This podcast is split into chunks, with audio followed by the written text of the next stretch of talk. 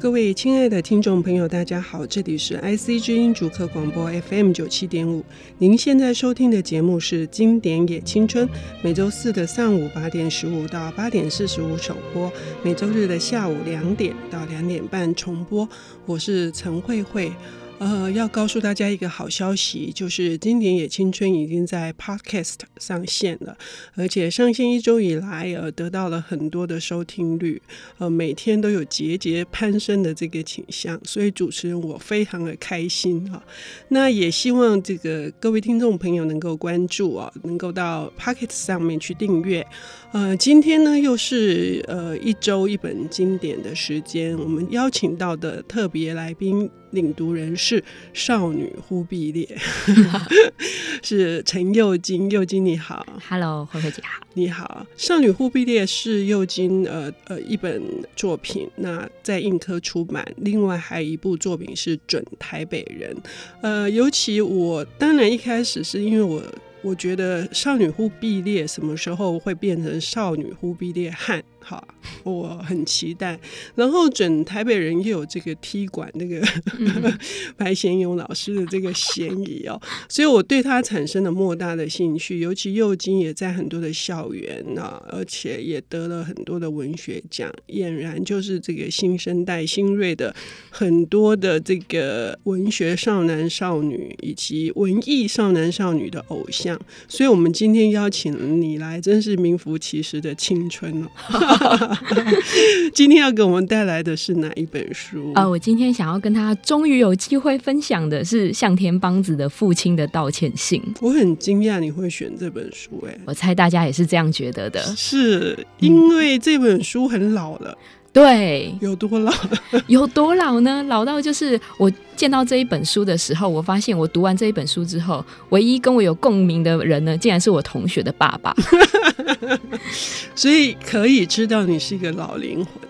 可以这样说吗？对，但是我下一本要介绍的可能就不会让人觉得我是个老灵魂。OK，这本书对你来说有什么样子的意义？就是在那么多的日本文学里面，会选到向田邦子。我们是除了对你的意义之外呢，还有向田邦子可能对很多的我们这一代的作家很亲，就是很很了解、很熟悉。嗯、可是对年轻人，你觉得呢？嗯，我觉得对年轻人中，也许没有太多人的的人感觉到呃，形成一种话题，因为他其实是在那个空难的时候，然后那个时候我们可能都还不到十岁吧。他他是在台北上，呃，台北应该是说是在苗栗的三义，因为这个空难事件。呃，罹难了。嗯，那时候在台湾真的是很轰动的一个事件。嗯，所以在那个时候，呃，反正我也没有太多的机会，我爸妈也都不会特别去读书的。所以我其实是在国际书展这样一个大拜拜的场合，然后呢看到了这个，然后但其实我一直知道这个作家，但是我一直被那个大和民族的张爱玲给。给蒙蔽了，我就蒙蔽哈，因为你是你也是张迷吗？我完全不是张迷啊。OK，好，那就不是蒙蔽，是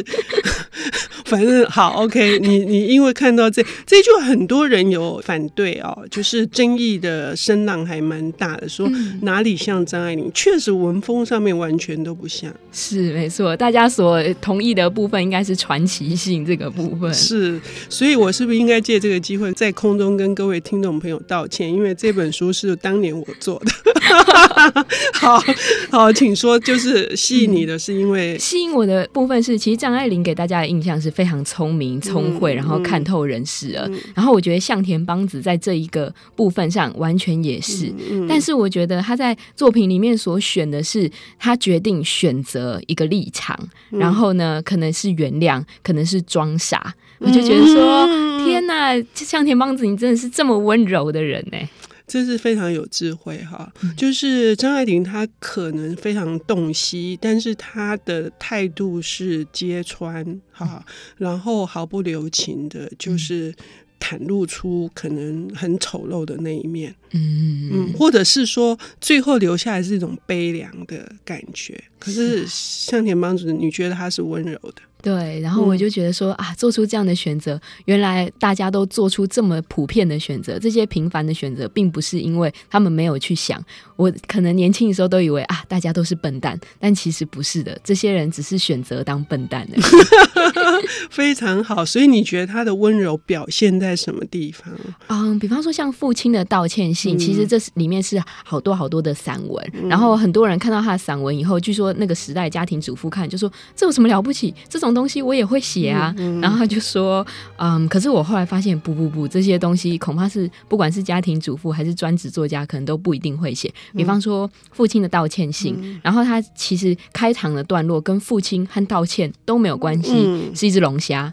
然后他就说，呃，朋友送来了一只龙虾，龙虾很好吃嘛，而且很贵，他大家都很喜欢。可是他在地上爬，然后他也在想说，那让我的猫咪来看看好了。突然间很想有那种残忍的观看的那种乐趣，但他。后来想想还是算了，可是他又不敢杀龙虾，嗯、他在这种两难之中就回忆起他的童年。嗯、我觉得这确实回应了，就是在封面说，呃，回忆就像老鼠炮一样，嗯、不知道什么时候会被他点燃了。嗯、然后点燃的就是这一只他不知道该怎么办的龙虾。嗯、然后后来带了好几个段落，都是他不知道该怎么办的时候。嗯。嗯嗯，像他后来他提到父亲嘛，然后他就说他爸爸因为是在保险公司工作，然后一路从基层慢慢的到了经理这个位置，所以呢不免俗的就是要请很多人，然后来到这个他们家里面饮酒作乐。那饮酒就不免会吐嘛，嗯，然后他就记得说啊，所以呢客人呢就吐了。那个时候又是冬天，然后玄关的风又从那个外面这样不停的吹进来，都结冻了，然后卡在那个木头缝隙里面。嗯，然后他其实身为家里的。长女就是非常的责任感，嗯、然后看到妈妈在那边抠客人的呕吐物，就觉得非常辛苦。那这种事我来做就好了。嗯、那他就做了这件事。这时候他爸爸就只是早上起床，然后可能还有点宿醉，站在旁边看。嗯、那那时候他爸爸就说：“哎，他以为他爸爸会称赞我说：‘哎，女儿真不错，你真乖。没有，他爸没有说话。然后到了晚上啊，他终于要回去东京念大学了嘛，他就想说：‘哎，爸爸过来，是不是有什么要跟他说呢？’也没有。嗯、然后甚至呢，他爸爸就交了一个呃，想说爸爸这次给我的零用钱会不会变多呢？然后也没有。对，他他就想。说会，结果他数了一下数字，跟平常一样，非常生气。然后到了东京以后，爸爸寄信来了，然后他就看说，嗯，爸爸信还是跟之前一样，只多了一句说，你日前做事非常的勤奋。对，这个就是父亲的道歉信。可是向田邦子如果不说，嗯、这就是道歉信，是我真的不会知道哎、欸。嗯、所以真的要有这样这样的女儿，才有办法解读出他父亲的那样的一个感觉吧。嗯，我也回应一下，我为什么要做向田邦子，因为我有多次出差日本的经验。我每次去日本的书店，哈，一定都是每年都会有向田邦子的书展。而且都是非常浩大的，包括不是只有他的作品，还包括很多人写他的评论，以及很多的关于他的生活。比如说，他很会做菜，好，他使用的器皿，还有他的写真集。一个作家，而且是一个老太太。嗯，虽然虽然说。嗯，他过世的时候五十一岁，说他老太太，那再说我自己嘛。可是你看有写真集，也就是说他已经变成是不只是一个国民作家，他同时也是全日本人心目中是永远不灭的呃一种精神。那种精神大概就是这种你刚刚说的这种温柔吧，嗯、是不是？对啊，而且我觉得在我们看不出的地方的时候，他就非常聪明的点出了啊。这是爸爸的道歉，可能我们都没有感觉到，或者说他把很多尴尬的时刻就这样原封不动的保存下来。嗯，我觉得真的是非常难得的，也就是并不是什么一般的家庭主妇也可以写的，啊，像好像写这些回忆里面都是一些平凡的琐碎的小事情啊，嗯、都是生活的一些记录，不是写祖母啊，就是写妈妈、写弟弟弟妹妹、写同学，好像这随随便便都可以写。可是如如果他没有最后的那个令人觉得啊，就是这样的转折，所以就没有办法构成你说的，这是很厉害的作家才能写出来的。嗯。而且我觉得他最重要的是没有 happy ending 这一件事情。也许我们写作文的时候都会说，哦，我今天出去郊游，然后最后我步上了愉快的旅途。但是呢，其实像田邦子完全就是不甩这一套，然后他就让他的记忆，然后跟他的故事，然后一段一段的把那个层次堆叠开来，切割开来，然后从前面的地方，然后引燃，然后也许你你自己又对于沙龙虾方面的困扰，或者你的困扰并不是在沙龙虾，而是别人送了你一个礼物，你根本不知道把他送。出去以后会不会得罪别人？诸如此类的。好，刚刚那个幽金帮我们点出来的香田邦子写作的特色，然后这个特色是无法取代的，但是应该还有更多我们要深入的谈。我们先休息一下，等一下回来。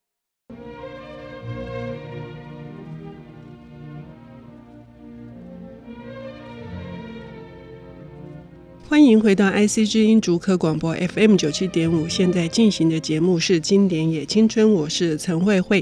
今天邀请到的领读人是正青春的少女忽必烈，也是准台北人的作者。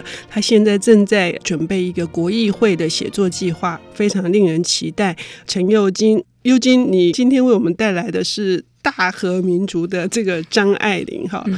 呃，是肯定他的传奇性，肯定他的对于写作上面的才华，也提点出了他写作的特色是一种温柔。但是除了这个之外呢，我们还要再深入的聊向田邦子对你而言，因为刚节目前你说他影响了你的写作，大概是在哪一些层面上面？我觉得首先就是我终于看到一个编剧，而且他写事件可以写得如此透彻，因为他其实某种程度上，我觉得抛弃了内心的描写，就是说因为这样，所以他觉得这样，千丝万缕之后，他决定做出这个。向田邦子没有，他所写的就是好，因为这件事发生了，我立刻就要把它反映出来，然后做出来的行动，结果呢，呃，可能会形成越来越大的回圈。那我应该要怎么样让它停下来，或者说加入这个回圈之中？嗯嗯，比如说，呃，我们刚刚提到的那个龙虾事件，龙虾事件最后变成的是父亲的道歉信。那接下来呢，这一篇呃散文集有二十五篇的散文，嗯、要再给我们介绍哪一篇？啊、嗯，我想先介绍行李好了。OK，对，因为行李这个事情，他其实这次就不是写父亲了，他是写他的母亲。嗯，然后他是写说，好，他现在关于。呃，日本人的礼仪大家都是非常清楚的。然后其实他到了某个年纪以后呢，也都会想说，那要带父母享福啊之类的。虽然他爸爸已经过世了，然后他就想说，那我就，可是他自己也没有空带妈妈出国去玩，于是他就买了飞机票，然后送妈妈去。结果他印象最深的，竟然就是说，其实妈妈很少有机会，可能常常要必须跟外面的邻居啊、老师啊、行李说谢谢你照顾我的女儿啊。可是呢，到了那个时候。却因为他花了这一笔旅费，然后妈妈跟他行了一次非常慎重的九十度鞠躬礼。嗯，对。然后，呃，可是我觉得，虽然这是一个很明显的事件，但是我觉得更奇妙的是他的感觉。他说看着妈妈离开的背影。就感觉想到朱自清的背影。好，总之呢，他看着那个背影渐渐消失，他心里想的是说，妈妈现在出去玩，他竟然有了一个打算，是说，如果飞机要掉下来的话，那至少也在回程的时候掉吧。对，我就觉得说。这真的是一个女儿会有的担心，而且是成年了，嗯、对，成年，然后你可能已经去过很多的地方，你也看过很多的新闻，你知道出去外面有多么危险，嗯、但你为他盘算，而且你跟神明吧在那边协商的成果是，如果一定要掉，那就回来的时候。嗯，这篇呢，我还很深刻的是，他的行李不是只有在机场去玩，还有他母亲生病住院的时候，嗯，他们这个兄弟姐妹去看他，嗯、那他妈妈也是觉得好像很抱歉，对这几个儿女，而且对同房的病人抱歉，因为子女都没有来探望。嗯，没错。其实因为啊、呃，我觉得住病房这件事情还还有个小故事，就比方说你去住的时候，你会发现其他的隔壁床的病患，然后他们可能会把你们的厕所的抽风机关掉啊，然后就嫌说、嗯、啊，你妈怎么这么臭啊？然后可是明明就是他们把抽风机关掉之类的，然后或者是上完厕所不冲水，这种室友常有的直接烦恼。但在生病的时候，你脾气特别暴躁的时候，会发生这样的事。然后当然向田邦子没有写到这个部分，可他写到的是。说，因为妈妈其实平常就是一个照顾人的角色嘛，嗯、然后可是到了这个时候呢，你竟然要接受子女的照顾，嗯、觉得非常抱歉。所以妈妈不但是跟他们说：“哎呀，怎么要来都不用来啊，这样子。嗯”而且甚至是送到了电梯口，嗯、然后就是非常感谢说：“啊。”真的是麻烦你们，让你们放下工作这样的事情。嗯，所以看在子女的心里是五味杂陈的。嗯、就是说，以前都是他们要离开或者要干嘛，都要向父母行礼、鞠躬。但是这个时候变成父母都老了，父亲不在，然后母亲老了，母亲对于子女所要回报的这个孝心，居然是用鞠躬的方式。啊、未免也太辛苦，要行礼也应该是这些孩子来行礼。所以那个画面感是不是那个画面感很清晰，就可以传达出来？这跟你刚刚说他当过编剧，嗯嗯，是我觉得是有关系的。因为其实重要的是说那个高潮迭起，也许把事件丢出来，谁变成超人这种这种情节，大家都可以掰得出来。可是问题在于。为什么要做这件事情？嗯，对，为什么妈妈要行礼？其实很可以想象，就是因为爸爸真的很跋扈嘛。嗯，回到前面去看，就是 因为爸爸把同事带回来，家里都呕吐了，然后所以妈妈其实非常紧张。而且他在书里也有写到说，当他爸爸过世的时候，他妈妈紧张到是是把抹布然后放在他爸爸的脸上，然后就说：“天哪，爸爸如果还活着，一定会非常生气。”而且而且那个抹布，向田邦子还说他还记得是白底。的圆点的抹的抹布，对。对，这个也非常的有画面感啊，是。就很多很细节的地方，所以应该说这本书谈的都是回忆，就像刚刚说的老鼠炮，就是你一串一串的那个，你很难控制，你都不知道它要燃烧爆炸到哪里去的，嗯。的这种感觉，它是要形成这样子的，让人家觉得有这种画面感。对，而且那就是一个向田邦子的世界观。这个里面没有太多的意外，或者说是什么悲剧，但是你都会发现说啊，天哪，妈妈做出这样的事，爸爸这样做出这样的事，有他们很在意的地方，也有他们就是不小心的地方。嗯，所以这个书因为总共有二十五篇，哈，每一篇都是差不多是他在谈论以往的这些往事里面。我记得对右京还说，呃，你很喜欢一篇是细长的海，我们要不要来？聊一聊好啊，因为我觉得去海边这件事，我觉得在台湾大家可能不是很陌生。可是他就有说，就是去海边也常常发生一些就是意想不到的事情。比方说，他弟弟就是把内裤然后放，就是随着海里飘走了吧。嗯，然后他爸爸就叫他，就是叫你身为姐姐就把它脱下来，然后给他们穿。他就觉得为什么这样子很可怕啊？啊，类似这样，还有好像那个细长的海，有其中有一幕是他好像被性骚扰，对不对？对，嗯，可是他也不能有任何的，他当场也其实叫不出来，嗯，对，因为就是在一个窄巷子里面，然后看到一个是水手还是海军的人，嗯嗯。嗯、然后其实某种程度上就是一个成人，而且很能够识别他的身份的，嗯。就是因为这个样子，他对你性骚扰的时候，你忽然间不知道该怎么办才好。嗯，可是也因为这个样子，本来应该是很愉快的海边假期，然后变成了一个。哎，有点尴尬的地方。嗯，所以呃，对右京来说，就是这本向田邦子的，是会是你重读的书吗？对啊，而且其实在我家里面有个神之柜，大概就是觉得人生啊，觉得没什么好写的时候，就觉得要把它打开翻一翻，这本就在里面。OK，好，那我们今天非常开心能够呃邀请到右京跟我们谈，呃，这是真的是日本人永远都难忘了，到现在。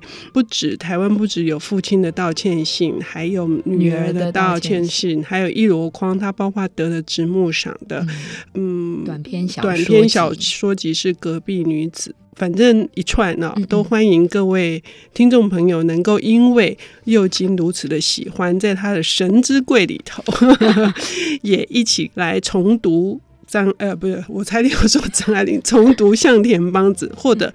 呃，全新的认识这位奇特的女作家，谢谢右京，谢谢，谢谢。